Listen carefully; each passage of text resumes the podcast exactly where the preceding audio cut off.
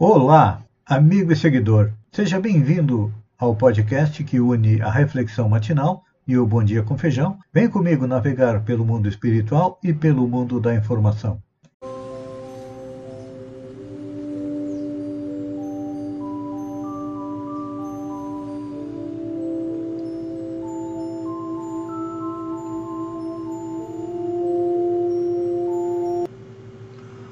Olá, amigo e seguidor.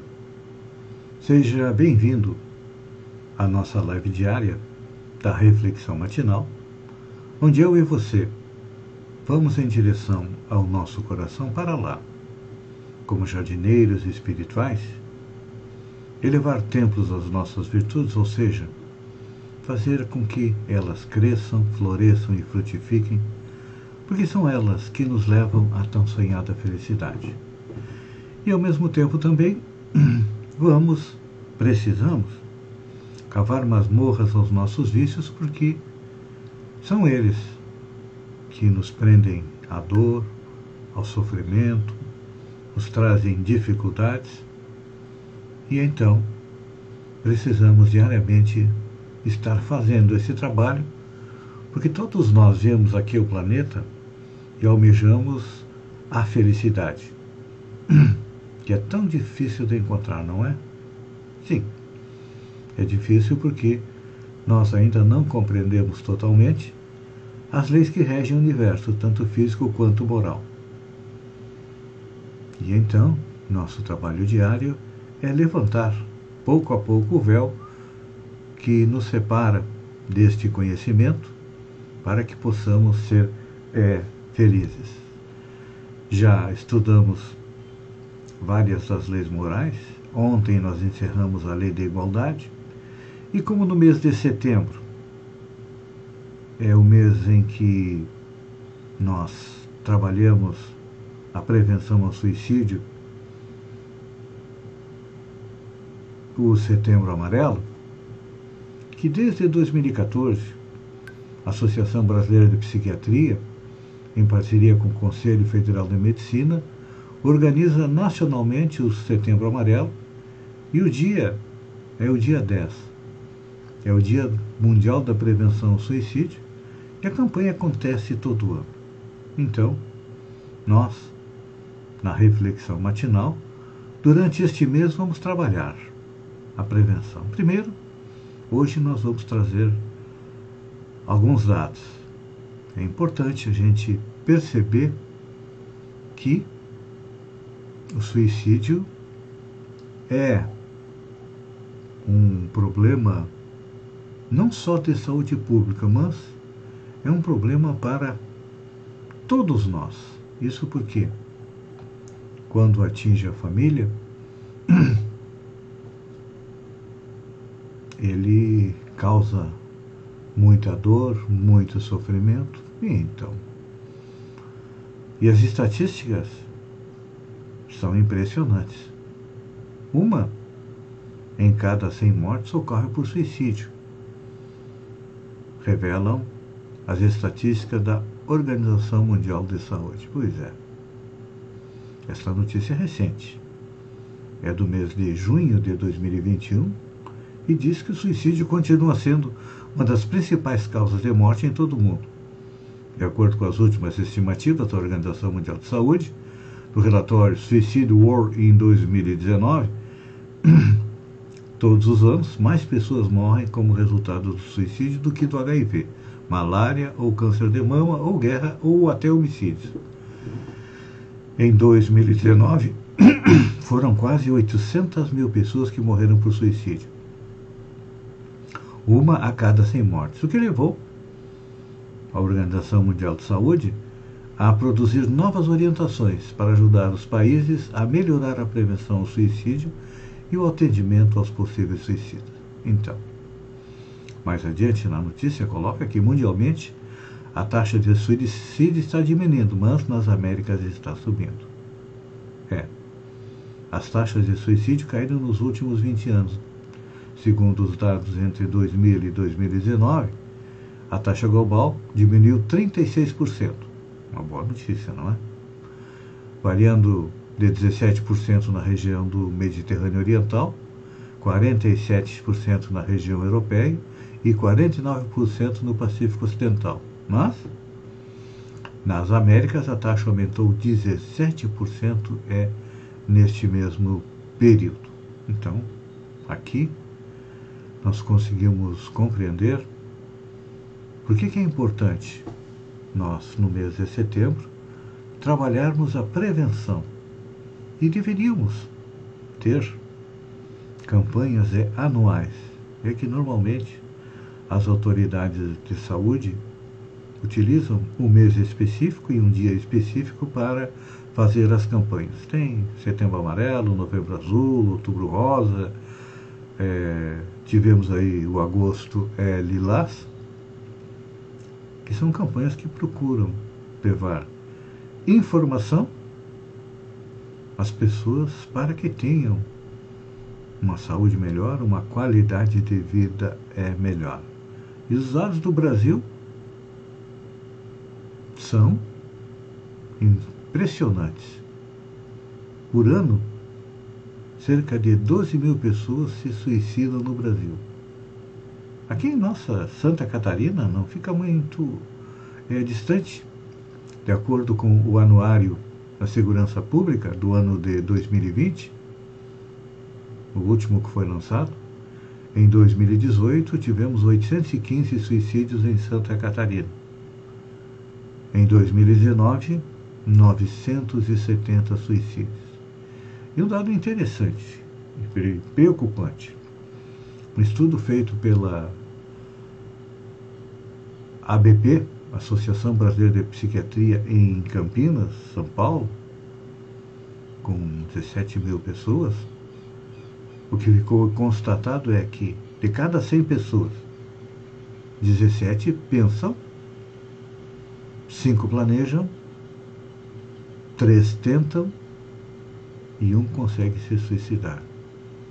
Então nós vemos que realmente, principalmente hoje, além de todas as causas, vamos dizer assim, normais de suicídio, nós temos também o coronavírus, o medo do coronavírus, a solidão daqueles que estão é, nas suas casas como também agravante dos suicidas.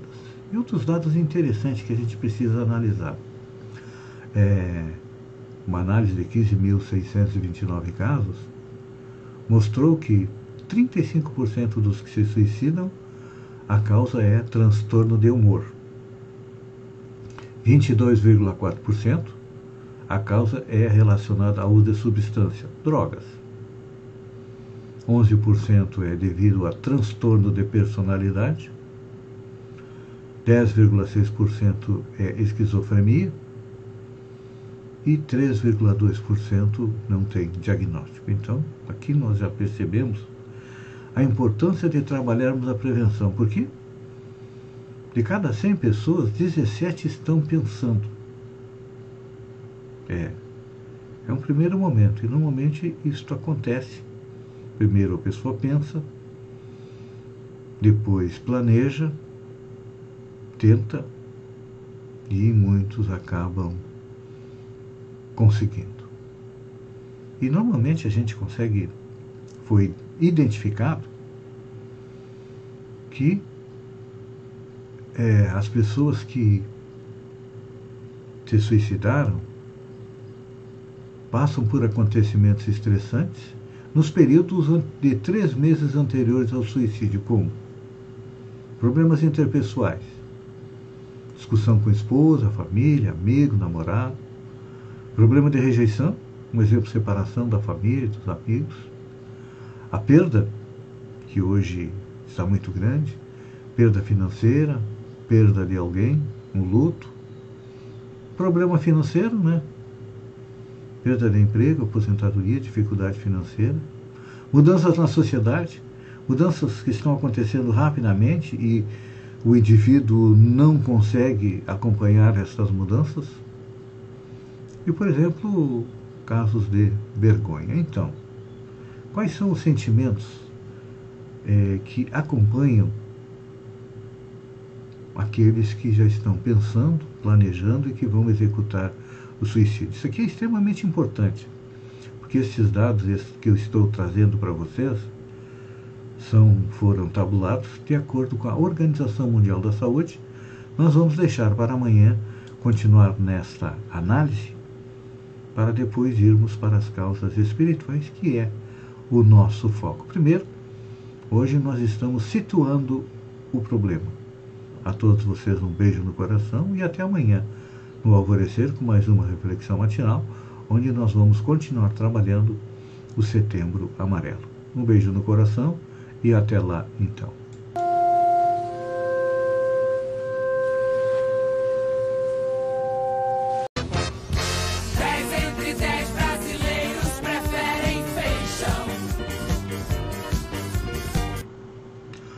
Olá, amigo e seguidor. Seja bem-vindo à nossa live do Bom Dia com Feijão, onde eu convido você, vem comigo, vem navegar pelo mundo da informação com as notícias da região, Santa Catarina, do Brasil e também do mundo. Começamos com a região. Sombrio continua sendo a cidade com menor índice de vacinação. De acordo com os dados do vacinômetro do governo do estado, que é o portal com os dados atualizados do governo pelos municípios, Sombrio é a cidade do Vale do Araranguá que tem menor índice de vacinação. Os dados são do dia 31, de acordo com o portal, já se vacinaram em Santa Catarina 65% da população com a primeira dose e 29,9% com a segunda dose. Tanto na primeira como na segunda dose, Sombrio é a cidade que tem o menor índice de vacinação. Com a primeira dose, Sombrio tem 55% e com a segunda, 20,3%. A Secretaria da Saúde emitiu um ofício solicitando celeridade no registro e oferecendo aos gestores municipais apoio para a aceleração do processo. Aqui, pelo jeito, Sombrio está vacinando, mas não deve estar tá postando os dados é, no sistema. Só para vocês terem uma ideia, segundo o balanço semanal divulgado pelo DIV, no dia 25 de agosto havia uma diferença de 829 mil doses, 275, 829.275 doses, entre as que foram distribuídas e as que foram é, registradas. Quero fazer uma homenagem aqui. Ontem, pela manhã, acordei com uma notícia triste. Minha amiga Clori Rodrigues de Vargas, a dupla, ela que fazia dupla com Avenina, que foi candidata a vereador pelo PMDB 15999, e olha, eram mais assíduas nas sessões da Câmara de Vereadores de Sombrio que alguns vereadores. Então, ele era uma pessoa alegre, extrovertida, nunca vi triste, sempre com um sorriso no rosto. E olha, eu peço que os bons espíritos a amparem. E como eu havia sempre nos bandeiraços empunhando a bandeira do MDB, se tiver um bandeiraço lá no céu, com certeza ela vai estar é, a, com a sua bandeira. Falando em reajuste do salário dos professores estaduais, ontem o governo do estado começou a pagar os salários.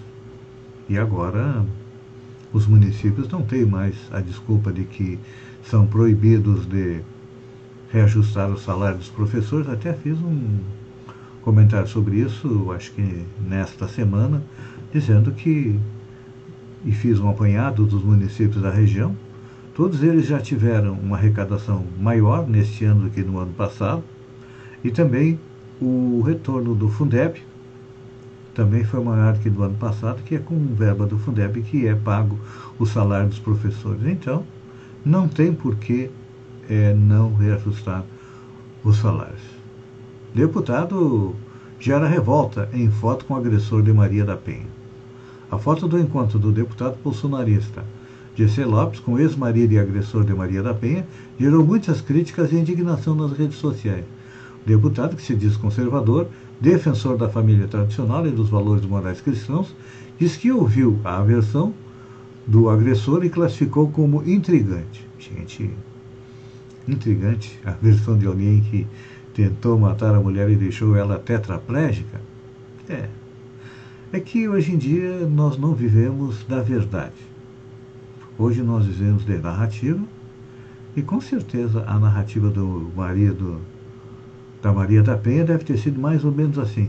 Ela que é, bateu na minha mão, ela que chegou no meu pé, ela que se bateu em mim até ficar tetraplégica. Infelizmente, essa é a nossa realidade. Olha, o governo ainda está preocupado, mesmo com a melhoria da situação do mapa da Covid. O governo do estado prorroga a proibição de público em competições esportivas. O governo do estado editou o novo decreto que mantém suspenso o acesso do público às competições esportivas públicas ou privadas até o dia 30 de setembro. A medida entrou em vigor nesta terça-feira, dia 31, após ser publicada é, no Diário Oficial. Olha só, gente, não só eu, com certeza, você também deve estar preocupado. Racionamento bate a porta. É preciso engajar o consumidor, diz o IDEC. O Instituto de Defesa do Consumidor vai propor ao governo federal um programa de bonificação para incentivar a economia de energia para consumidores residenciais, é medida considerada fundamental por especialista para enfrentar a crise hídrica. É, normalmente eles pedem para os consumidores residenciais fazerem economia, mas não são grande vilão do consumo da água, nem do consumo de energia elétrica também. Não. Os grandes vilões são a indústria e a agropecuária. O consumo residencial é o menor de todos e é normalmente quem paga a conta. Hoje nós estamos vendo o governo federal aumentar a tarifa, colocar mais uma tarifa, aumentando a conta de energia elétrica. E as grandes empresas, para eles não se fala em aumento, não é? Não. Eles estão bem quietinhos e normalmente tem até incentivo, tem preços diferenciados. Normalmente é isso que acontece. Os grandes gastam e o pequeno é que paga a conta. Desempenho do PIB no segundo trimestre fica em 38º lugar no ranking de 48 países. O desempenho do produto interno bruto brasileiro no segundo trimestre ocupa a 38ª posição dentro de um ranking de quase 50 países, segundo o levantamento elaborado pela Austin Rating. A lista traz os resultados das maiores economias do mundo. A comparação leva em conta a queda de 0,1% na economia no segundo trimestre deste ano, em comparação com o trimestre anterior. Segundo o IBGE, o Brasil está abaixo dos países como China, Itália, França, Japão e Reino Unido. Vamos ver é importante a gente lembrar que o que é o PIB? O PIB é a soma de todos os bens e serviços produzidos no país e serve para medir a evolução da economia. Então vamos ver o top 10, ou seja, aqueles que tiveram o maior crescimento no PIB. Em primeiro lugar está Portugal, com 4,8%. Em segundo, Reino Unido, com 4,8%. Terceiro, Letônia, com 4,4%. Em quinto, Áustria, com 4,3%. Em sexto, Islândia com 4,2, depois vem Israel com 3,6, Indonésia com 3,3, Holanda 3,1, Espanha 2,8 e Hungria 2,7. Agora vamos lá para o menos 10, ou seja, quem está lá na rabeira. O Brasil está na 38ª colocação com menos 0,1. Depois do Brasil vem Croácia com menos 0,2, Canadá com menos 0,3, Ucrânia com menos 0,8, Hong Kong com menos 0,9, Taiwan com menos 0,1, Filipinas menos 1,3, Singapura menos 1,8, Malásia menos 2, Tunísia menos 2 também e Colômbia menos 2,4. É, se esperava um índice robusto de crescimento do país em 2021. Ah, semanalmente, o Banco Central indica as estimativas de crescimento do PIB e da inflação, a de crescimento do PIB está caindo e o do crescimento da inflação está aumentando. A gente sente no bolso, não é? Os preços dispararam.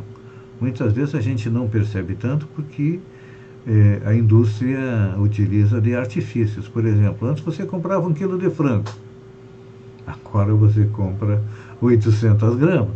E assim vai. Diminui a quantidade, mas o preço continua o mesmo. Esse é o tal do aumento é, disfarçado. Senado derrota governo e rejeita pacotão trabalhista.